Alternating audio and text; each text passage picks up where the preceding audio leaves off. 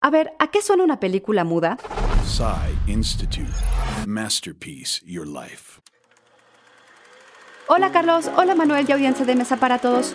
Se llama cine mudo al periodo entre la aparición del cine a mediados de la década de 1890 y hasta la introducción del sonido sincronizado a finales de los años 20.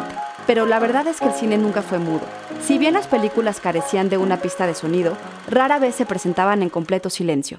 ¿Pero qué pasaría si el cine perdiera su voz? El cine es un medio visual, y sin embargo basta con bajar el sonido de la película para apreciar la importancia de la música, los efectos y claro, los diálogos en la cinta. Es esa interacción del sonido y la imagen lo que daría al cine mucha de su emoción y sentido cuando en 1927 el estreno de El cantante de jazz marcó la transición al sonido sincronizado. El proceso se convirtió rápidamente en el estándar de la industria, y sin embargo, algunos lamentan que el sonido trajera consigo la pérdida de las cualidades estéticas únicas del cine mudo y de ese lenguaje profundamente figurativo propio del medio.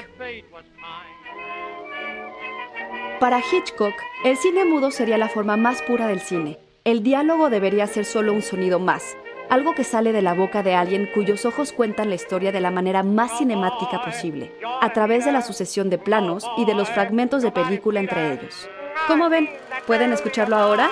Texto por Antonio Camarillo. Yo soy Ana Goyenechea y nos escuchamos en la próxima cápsula SAE.